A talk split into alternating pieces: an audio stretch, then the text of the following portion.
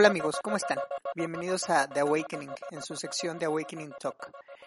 Por motivos de la contingencia, esta entrevista se tuvo que grabar vía remota, por lo que existen ciertos problemas de audio que no pudieron ser corregidos durante la edición. Agradecemos su comprensión. Espero que disfruten este programa y esperamos mejorar en los siguientes. Eh, el día de hoy tengo una invitada muy especial. Esta invitada es la doctora Liliana Tapia Guillén. Es médico adscrito del Centro Estatal de Salud Mental del Estado de Querétaro. Ella tiene una especialidad en psiquiatría por la Universidad Nacional Autónoma de México en el Hospital Fray Bernardino Álvarez. Tiene una subespecialidad en psiquiatría infantil y del adolescente por la Universidad Autónoma de México también, pero en el Hospital Psiquiátrico Infantil Dr. Juan N. Navarro. Además de todo esto, ella tiene un diplomado en terapia cognitivo-conductual para adultos, niños y adolescentes en el Instituto Mexicano de Terapia Cognitivo-Conductual. ¿Cómo estás, amiga?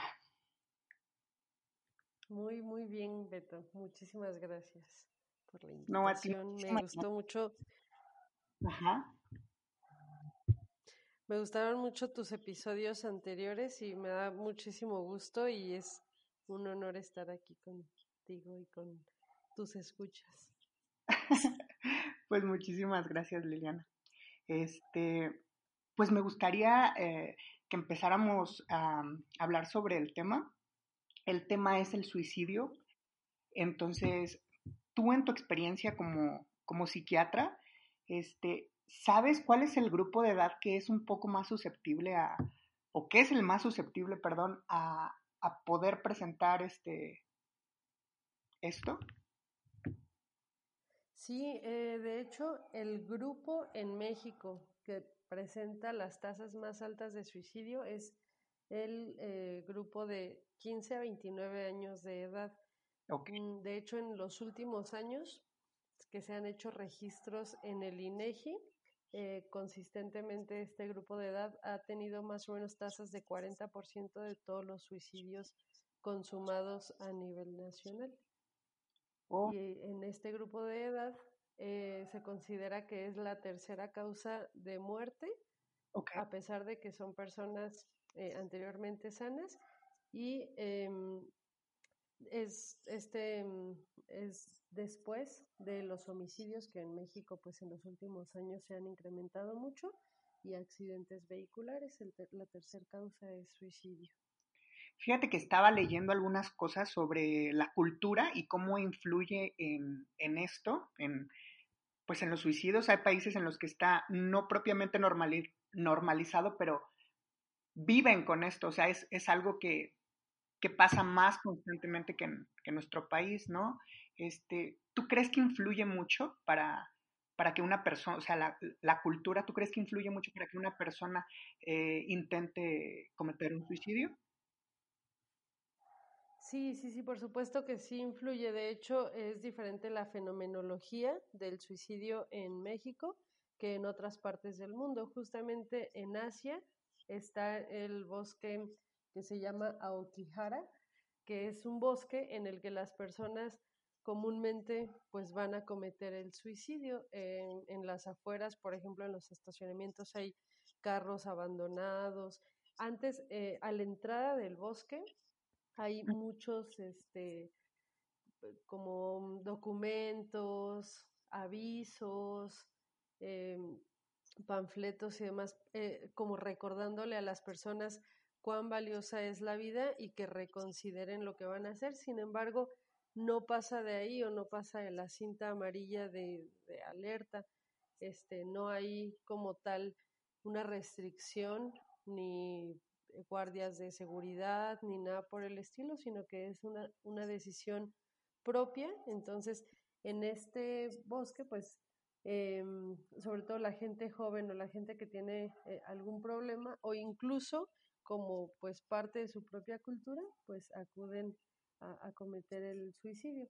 Y también, bueno, parte de, del, pues de la cuestión cultural, eh, hay un efecto que se llama el efecto copycat o el efecto Werther, que mm, esto eh, pues se debe a, mm, que se contaba que había un, una persona, eh, bueno, que había una novela en el siglo XVIII, ah. este, muy, muy dramática y entonces muchas personas que leían esa novela eh, terminaban cometiendo el, suicidio. Y entonces, bueno, a lo largo del tiempo se ha visto que en Estados Unidos, por ejemplo, eh, se incrementó el número de suicidios después de que eh, algunos periódicos importantes reportaran o publicaran alguna noticia relacionada con algún, suicidio muy importante. Entonces, desde hace algunos años se prohíbe que las noticias sobre suicidio se especifiquen, por ejemplo, el método, incluso el si fue o no suicidio. De hecho, si, si recuerdas con los últimos casos, ya nada más son como, como chismes o como dimes y diretes de si fue o no suicidio, porque justamente para evitar este efecto, como bueno, el, Club de los 27 y demás, para, para, mitigar los impactos de este efecto, pues tratan de, de evitar o de evadir un tanto. Como que en la esta persona murió así por esta causa, como para no, eh, pues, engrandecer esto, ¿no? Como en 13 Reasons Why, que es una serie que acaba de salir el año pasado, creo, hace dos años, tal vez. Sí, sí, sí, este... Sí, justamente, eh, pues se trata de evitar eso, ¿no? De, de ver como si fuera la única salida o como si no hubiera otras cosas que se pudieran hacer y que ya este, nos sintiéramos como la única opción. Eh, porque cuando la gente se siente así, que pues es incluso habitual, claro, mm, pueden identificarse con estas personas eh, y a manera de homenaje incluso cometer el suicidio y cometerlo incluso de maneras similares. Por ejemplo, pues, eh, no sé, las cortes en los brazos, eh, también, por ejemplo, bueno, en cuanto a influencias culturales, hay varias páginas en Internet, por eso hay que tener mucha precaución con cuáles son las páginas que visitan nuestros cercanos, porque hay varias páginas en las que incluso les dicen cuáles son los métodos más efectivos o cómo hacerlo, y en estas mismas páginas ponen, por ejemplo, este... Retos, ¿no? Por respeto no se menciona el reto me recordé el reto ese eh, famoso, no lo voy a volver a mencionar, pero hay retos que luego hacen los adolescentes sin saber y, y, este, y cometen eso. Sí. Sí, pues hay cada cosa que no nos imaginamos. Hay grupos de chats en WhatsApp o en cualquier tipo de red social en la que muchos adolescentes o jóvenes adultos eh, comparten algunas este, algunos métodos y muchas veces son personas manipuladas porque pues eh, las personas generadoras de estos chats o de estos retos pues están vivos y ellos están em, generando que otras personas consideren el suicidio como la alternativa a los problemas.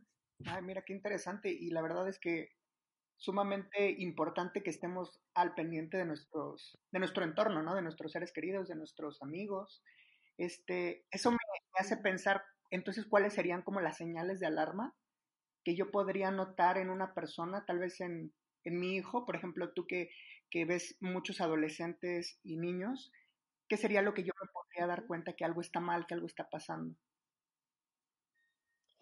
Bueno, en, la medicina en general, pues estos focos de alarma, pues les llamamos los factores de riesgos. Eh, entonces, ¿Qué cosas pues vamos eh, tomando en cuenta haciendo este checklist? Y no, no en una forma de estar paranoides y estar revisando continuamente, sino más bien eh, tener al pendiente o tener como focos rojos, eh, pues son primero la edad, este, también todos los factores de riesgo, mm, la mayoría tienen que ver con alguna psicopatología, es decir, que la persona sufra de ansiedad, depresión, trastornos de personalidad, consumo de sustancias, pero no todas las personas que se suicidan tienen alguna psicopatología. Eh, por ejemplo, personas que ya han tenido un intento de suicidio, de suicidio tienen un riesgo más alto a cometer el suicidio. Eh, algunos factores familiares, por ejemplo, pues una dinámica familiar caótica, em, abuso sexual o físico, este, una red de apoyo muy pobre o muy escasa y eh, pues disponibilidad de métodos para el suicidio, eh, por ejemplo, pues este cualquier objeto o cualquier sustancia que pueda ser utilizable y, y la exposición, por ejemplo, cuando hay en una familia una persona que cometió el suicidio, en automático pues el resto de las personas cercanas tienen un riesgo mayor a, presentarlo. Eh, también, bueno, es, es, importante ahorita en esto que, que, comentas, que es muy, muy importante, eh, pues identificar, por ejemplo, si la persona se vive, o pues, por ejemplo los chicos, los adolescentes, se viven como desesperanzados, como con una sensación de soledad, de vergüenza, claro. Eh, que expresan no ser entendidos, que empiezan a rumiar, a empezar a hablar sobre temas de muerte, de suicidio, que incluso mencionen ideación suicida, em, que empiecen a tener como menos actividad social, que empiecen a inhibir la agresión al exterior y más bien la empiecen a generar al interior. Por ejemplo, chicos que a lo mejor siendo primero muy rebeldes entre comillas, después empiezan a estar muy introvertidos solo en, el cuarto, o, sea, que empiecen a tener como patrones diferentes, a mutilarse, tener autoagresiones y pues que francamente mencionen una ideación o un plan suicida eh, y bueno, que tengan síntomas al respecto. Sí. sobre ansiedad y depresión. Fíjate que también estaba leyendo y, y también es bien importante el factor genético, ¿no? O sea, este, he visto en algunos estudios, no sé, a lo mejor me podrías desmentir al respecto, sobre que ya viene como también parte que la personalidad eh, puedes predisponer a que una persona eh, en el futuro suicidio o no. Sí, sí eh, existen algunos genes que están relacionados al suicidio. Y mm, aunque no existe un solo gen o un solo grupo de genes que estén relacionados, hay ciertos, ciertas variantes eh, que generan mayor impulsividad y entonces si esta impulsividad se asocia a psicopatología, llámese depresión, ansiedad, trastornos de personalidad, agresividad, entonces el riesgo es mucho mayor. Y es como en cualquier situación. Por ejemplo, yo puedo tener genes eh, para diabetes, pero si me cuido mucho, hago ejercicio, como bien y demás, probablemente estos genes no se vayan a expresar de la misma manera eh, que si yo teniendo esos genes, tengo un estilo de vida que me comprometa metabólicamente, pues es igual. Este, los factores eh, genéticos son una causa, o sea, un factor más agregado al, a los factores de riesgo. Claro, claro. Oye, Liliana, ¿y tú que tienes este, experiencia tanto en adolescentes como en niños? Bueno, ya, ya vimos que la tasa y, este, es más, y además en la población es más común, pues en los adolescentes y jóvenes adultos. Eh, ¿Qué tan común es en niños? O sea, em, tú que sí ves este, población un poquito menor, eh, te lo pregunto porque a veces, pues es un poquito más fácil, no, no fácil, más bien es un poquito eh, que te des más cuenta cuando un, cuando un joven, cuando un adolescente está cambiando su personalidad, pero los niños tienden a comportarse de una manera diferente. ¿Cómo me daría yo cuenta si, por ejemplo, tengo un sobrinito o tengo un hijo que es chiquito y que de repente pues empezó a cambiar de la nada? Este, ¿Cuáles serían, cómo me podría dar cuenta tal vez? Sí, mira, eh, en los niños hay algo muy curioso. Este, el desarrollo del concepto de muerte se logra, eh, digamos que un, concepto ya adecuado de irreversibilidad, de este, permanencia, no cambio y demás, eh, se logra más o menos a los ocho años, más o menos algunos chicos antes, algunos después, pero más o menos a los ocho años se logra ese pensamiento. Entonces, antes de eso, no quiere decir que los chicos no puedan eh, cometer el suicidio. Más bien, antes de eso, en muchas ocasiones, te voy a platicar muy breve un caso, un niño de cinco años que vio el suicidio de su papá, o sea, vio a su papá muerto, este, pero pues con las herramientas que utilizó. Entonces el niño posteriormente copiaba esa conducta, no propiamente por tener la ideación y la intencionalidad suicida con todo lo que implica el concepto, sino más bien como parte del estrés postraumático en el que se eh, se ejercen algunas conductas eh, similares a lo que generó el trauma. Entonces, en los niños, este, es, el riesgo es mucho menor, sin embargo, sí pueden llegar a tener conductas suicidas o para suicidas. Después de esta edad, pues el riesgo empieza a incrementar eh, de acuerdo a todos los demás factores de riesgo y bueno, este la mayoría de los chicos mm, lo van a expresar de alguna manera, verbal, escrita, eh, algún mensaje. Hay que tener como muy alerta este, la intuición. Claro, claro, qué importante. Entonces, también esta, mm, eh, esta cosa que tenemos los mexicanos, yo creo que también a nivel Latinoamérica, tal vez me lo estoy inventando, pero trato de entender, este, de cómo satanizar que una persona se sienta mal, eh, como también estar muy al pendiente de que mi hijo tal vez era un niño muy, muy feliz, que se estaba desarrollando muy feliz y, darme cuenta que si está cambiando algo sería una muy buena idea acudir tempranamente con un, con un experto, ¿no? Sí, eh, sí, qué bueno que, mencionas eso. Hay algunos factores que se llaman factores protectores del suicidio y uno de los más importantes es atender las causas. Entonces, eh, si la causa es una depresión, ansiedad, trastorno de personalidad, etcétera, pues lo ideal es que se trate esa posible causa.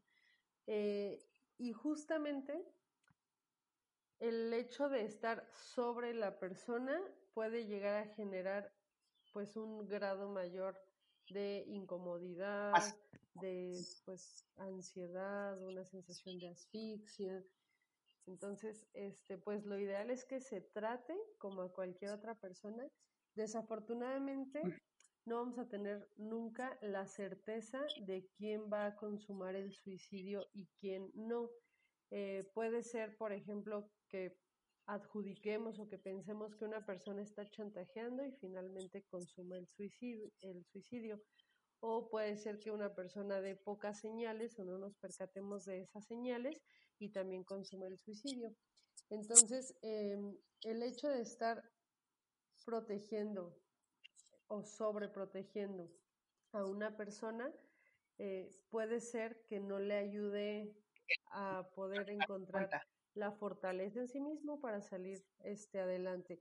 Es decir, sí es necesario apoyar a una persona que tiene ideación o intencionalidad suicida, mm, pero también es necesario brindarle esa seguridad y esa confianza en sí mismo que pues tiene que ir desarrollando. Claro, qué importante. ¿Sabes por qué te lo pregunto? Porque todos hemos escuchado alguna vez eh, que la gente eh, como que tiende a pensar que el suicidio no es algo real, porque dicen cosas como, quien lo dice no lo va a cometer, quien lo hace, lo hace. Y creo que eso es algo muy feo, porque entonces estás desvirtuando que una persona eh, te esté pidiendo ayuda, o sea, que esté dando una, una señal de alarma, ¿no? Que te esté diciendo, ¿sabes qué? Este, me siento de esta manera, ¿no?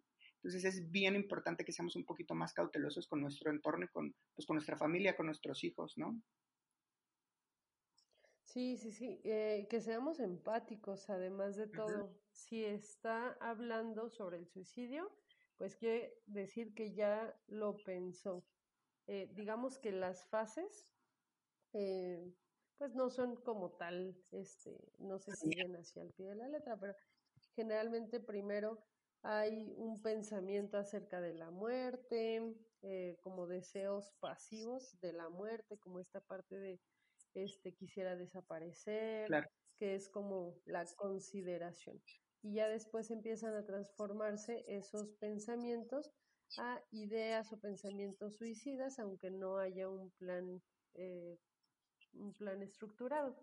Y empieza a haber cierta ambivalencia, eh, sopesando como los motivos por los cuales quiero morir y también poniendo del otro lado de la balanza los motivos por los cuales deseo vivir.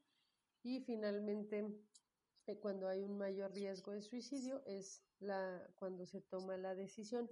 Sin embargo, no todas las personas que cometen suicidio tuvieron toda esa, toda esa eh, preparación o preámbulo. O sea, hay muchas personas que lo hacen de manera impulsiva, por ejemplo, eh, sobre todo los que están más relacionados al eh, consumo de alguna sustancia, por ejemplo, bajo intoxicación, una persona que esté muy enojada, muy ansiosa o muy triste, aunque sea nada más en el momento, puede llegar a cometer el suicidio. Es decir, no necesariamente tiene que, que tener este, pues todos estos elementos. Puede haber personas sin psicopatología que bajo un momento de, estrés intenso o de una decisión incluso por otras causas, eh, pues cometan el, suicidio. Claro. Oye. Entonces sí. es. Este, pasando a, la familia, esto que te, que te preguntaba, que, que se me hace muy interesante. ¿Cómo debe de enfrentar la familia cuando un miembro o el entorno intenta suicidarse y no lo logra? O sea, ¿cómo, ah, ¿cuál sería la conducta más prudente de actuar? Ok, yo creo que ahí va a ser una cuestión particular en cada caso, como en todo.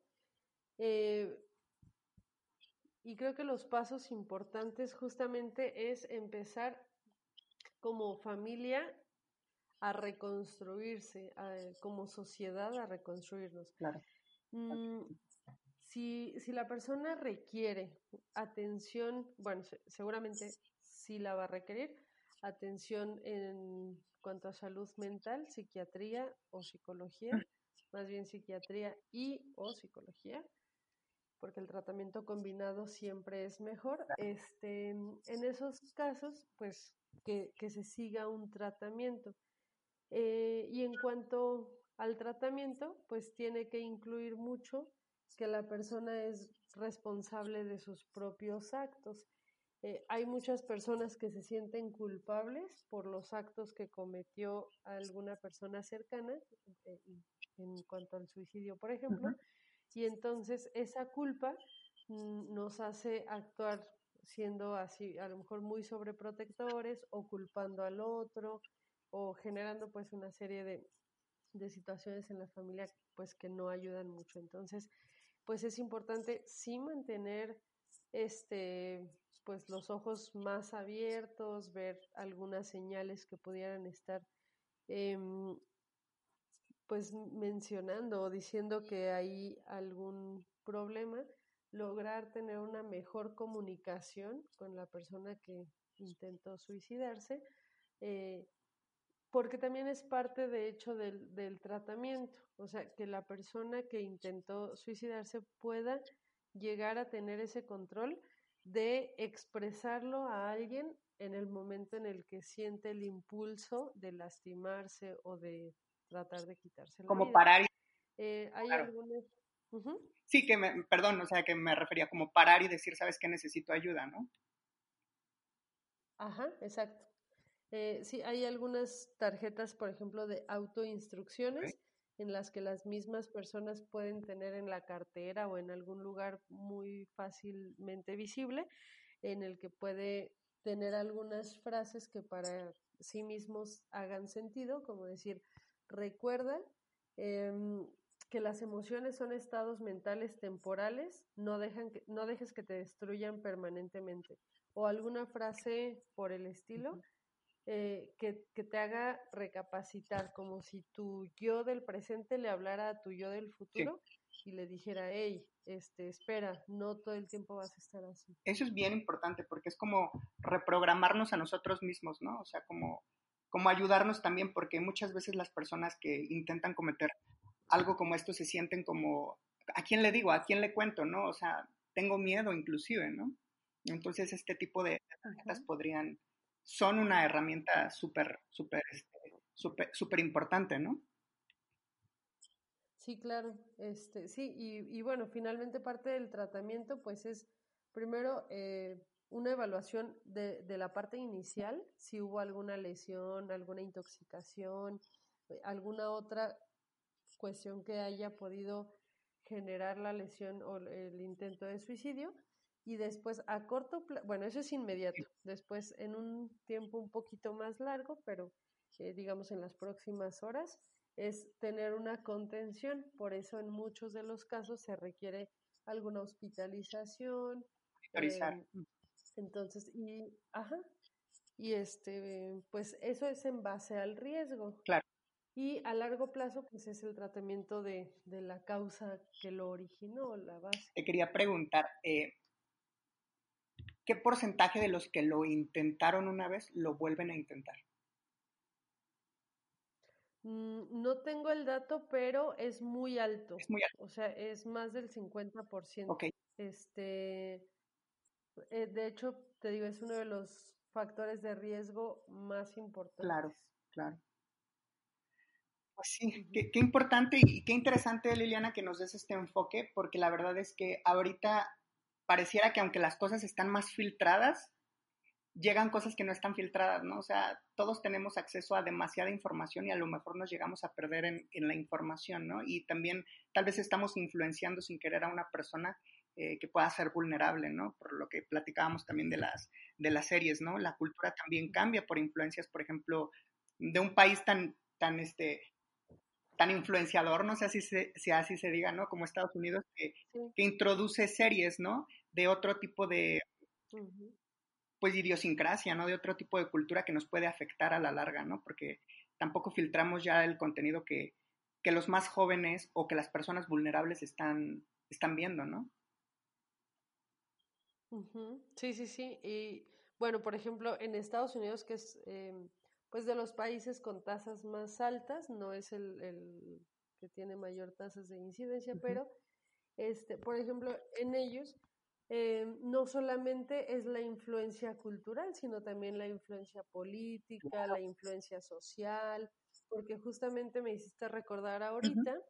que eh, no fue propiamente suicidio, pero cuando fue el, el caso Columba de claro. cuando hubo los asesinatos en Estados Unidos y que muchos culpaban a Marilyn Manson, eh, todo el mundo decía que no escuchen eso, que no hagan, que no se pinten así, que no se vistan así, etcétera.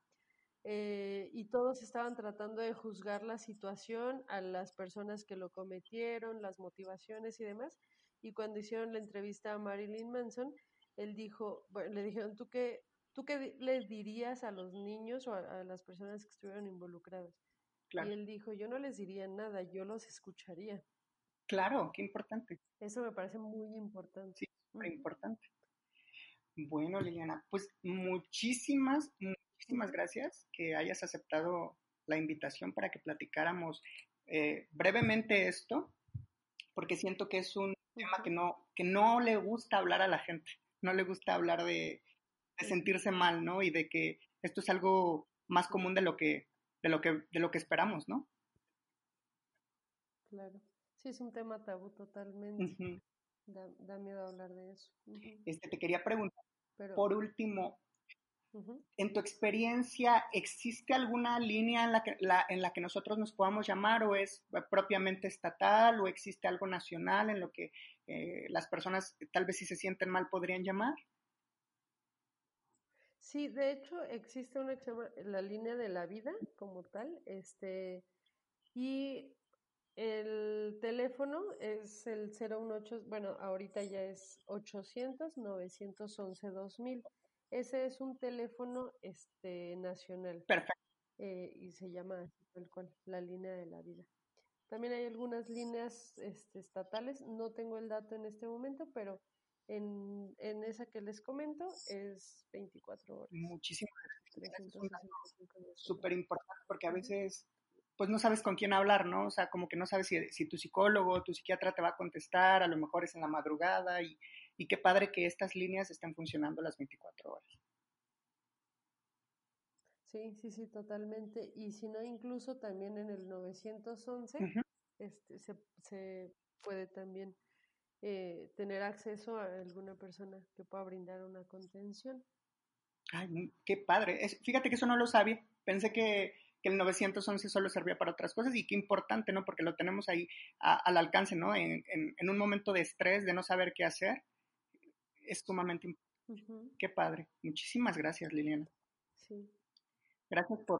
Sí, al contrario, Beto. Sí, este, bueno, este, amigos, pues ella fue la doctora Liliana Tapia Guillén, ella es psiquiatra, como les decía, tiene mucha experiencia en, en, en, en este tema y si ustedes quieren, este, no sé, tal vez una parte 2 con algunas dudas, lo voy a dejar en Instagram, en, en, en, una cajita de información para que me, para que me pongan este, preguntas para, para la doctora. Y también si quieren que que la doctora desarrolle algún otro tema que les guste eh, con mi ayuda también, porque yo también soy médico, este, podemos verlo, eh, siempre y cuando eh, les ayuden, ¿no? Este programa lo hacemos con mucho amor, con mucho respeto y con mucho cariño, con el único fin de orientar y no desinformar a las personas. Lo hacemos de una manera muy responsable. Te agradezco mucho, Liliana. No, al contrario, Beto, te agradezco la invitación. Gracias, hasta luego. Bueno amigos, pues esto fue The Awakening Talk. Nos vemos en el próximo jueves. Hasta luego, gracias. Y pues bueno amigos, este fue el capítulo sobre el suicidio. Agradecemos mucho a la doctora Liliana Guadalupe Tapia Guillén por su tiempo y su valiosa participación en este tema. Sé que van a quedar bastantes dudas, por lo que a través de mi Instagram, que es doctorconletra.zanahoria, voy a dejar eh, una cajita para sus dudas me las puedan eh, escribir ahí y yo se las pueda hacer eh, llegar a la doctora porque ha habido bastante inquietud de hacer un live y podemos organizarnos con ella y hacer un live si existe una gran cantidad de preguntas para que sean contestadas en tiempo real y también las que sean mandadas a través de Instagram. También estoy en Facebook como doctor Zanahoria y a la doctora Liliana la pueden encontrar en el World Trade Center Querétaro, Juriquilla. Se llama Médica Momentum en Juriquilla y está en Paseo de la República 13020, consultorio 504.